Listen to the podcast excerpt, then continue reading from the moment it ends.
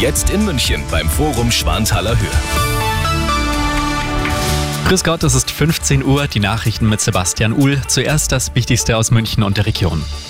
Eine sportliche Neuausrichtung hatten die Bosse vom FC Bayern für die neue Saison angekündigt.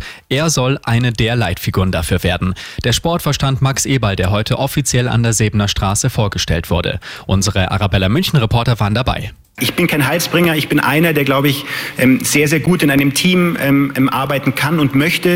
Ich brauche die Expertise von den Menschen um mich herum.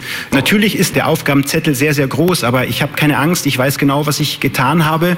Es macht einfach Spaß und du merkst, alle ziehen ein Stück weit an dem Strang, um Bayern München einfach gut für die Zukunft aufzustellen.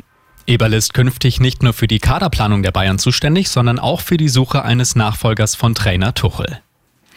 Es ist ein großer Ermittlungserfolg für die Polizei. Die frühere RAF-Terroristin Daniela Klette ist in Berlin gefasst worden. Bei der Festnahme haben die Ermittler Munition in ihrer Wohnung gefunden. Klette war zuvor über 30 Jahre lang untergetaucht. Ihr werden unter anderem Raubüberfälle auf Geldtransporter, ein Sprengstoffanschlag und versuchter Mord vorgeworfen.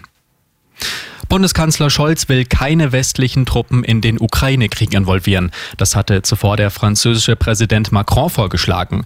Unionsfraktionsvize Frei sagte der ARD, dass alles Denkbare getan werden müsse, um der Ukraine zu helfen. Wichtig sei eine Debatte über Waffensysteme und nicht über Bodentruppen aus dem Westen.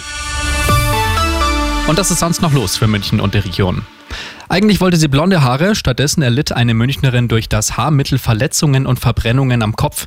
Der Fall ging vor Gericht, jetzt muss der Friseursalon zahlen. 4000 Euro Schmerzensgeld wurden der Frau wegen der missglückten Blondierung zugesprochen. Und für eine gerechtere Welt will sich jetzt Ebersberg einsetzen. Die Stadt wird sich offiziell als Fairtrade Town bewerben.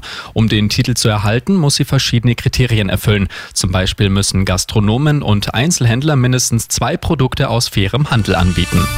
Immer gut informiert, das Update für München und die Region wieder um halb vier. Und jetzt der zuverlässige Verkehrsservice mit Andy Karg.